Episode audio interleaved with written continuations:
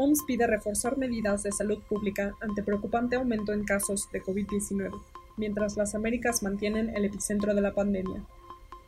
ONU llama a reconstruir el mundo laboral. México representará a la región de América Latina en el Consejo de Seguridad y jugará un nuevo papel para atender a refugiados. El Consejo de Derechos Humanos condena las violencias policíacas contra las personas africanas y afrodescendientes. Un informe de la UNESCO resalta las desigualdades mundiales en la educación. Esas son las noticias de la ONU.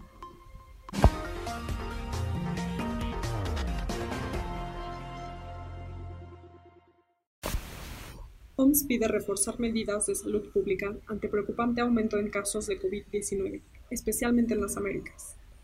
Las Américas mantienen el epicentro de la pandemia, donde los casos repuntan en Estados Unidos, Brasil, Chile y México repuntan también en Rusia e India. Desde hace varias semanas, el epicentro de la pandemia está en las Américas, donde se reportaron 116.000 nuevos casos en las últimas 24 horas. La pandemia sigue creciendo en las Américas, en el sur de Asia, pero también en algunos países de Oriente Medio y África, aseguró el director de emergencias de la organización, Michael Ryan.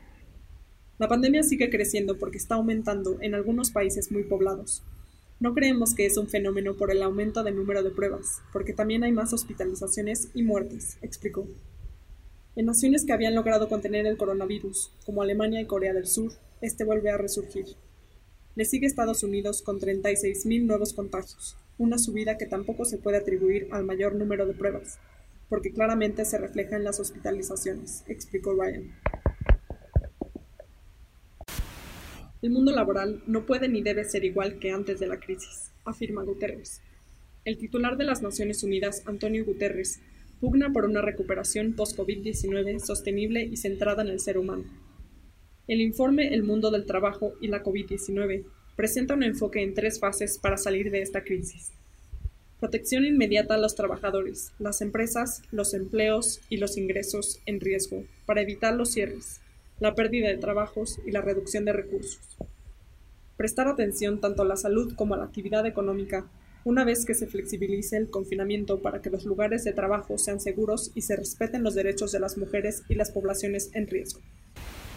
Echar a andar una recuperación inclusiva, ecológica, sostenible y centrada en el ser humano, que aproveche el potencial de las nuevas tecnologías y genere empleos decentes para todos, además de sacar partido de las formas creativas en que se han adaptado a la emergencia las empresas y los trabajadores.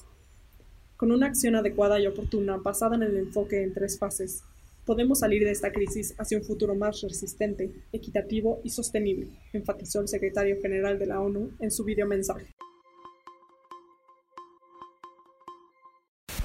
La prioridad fundamental es escuchar a nuestra región, la prioridad de México en el Consejo de Seguridad de las Naciones Unidas será escuchar a la región de América Latina y el Caribe y buscar velar por el respeto al derecho internacional y los derechos humanos en el máximo fórum de la ONU, aseguró el director general para la Organización de las Naciones Unidas de la Cancillería mexicana, Eduardo Jaramillo Navarrete, en entrevista con el Centro de Información de las Naciones Unidas, SINU México. La participación de México como miembro no permanente en el Consejo de Seguridad de la ONU se apegará a los principios de solución pacífica de los conflictos, la no intervención y la autodeterminación de los pueblos, añadió el alto funcionario.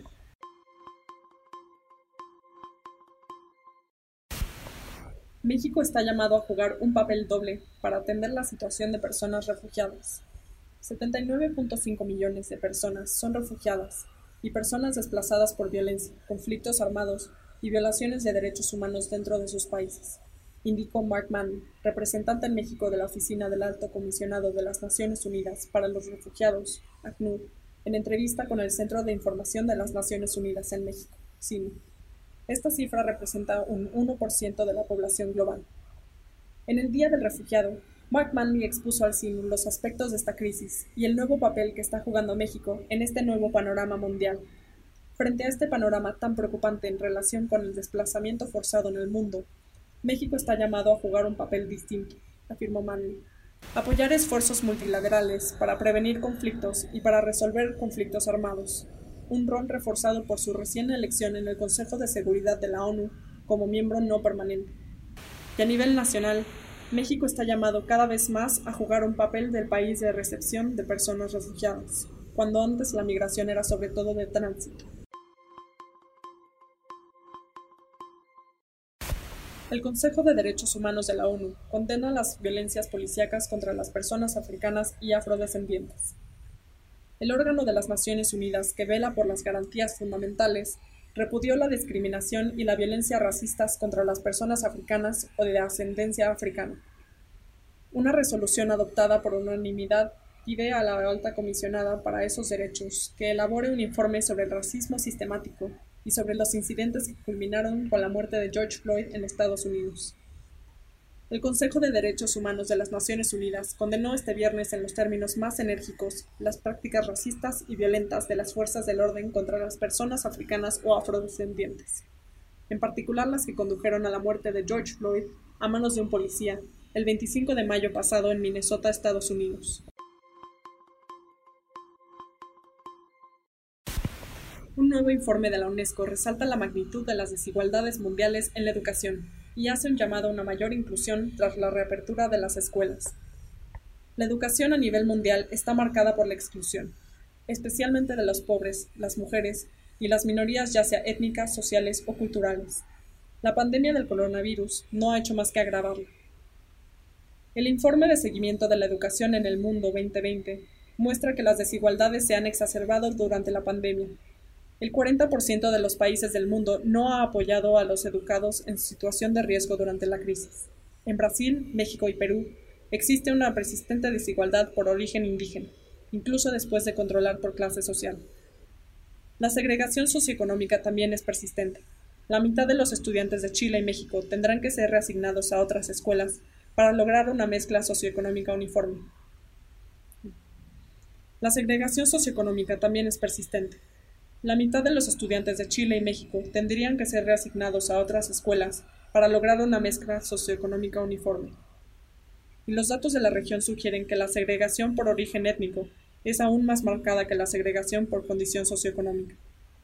El reinicio de la actividad escolar debe concentrar esfuerzos en los alumnos que se han quedado atrás, urge la UNESCO.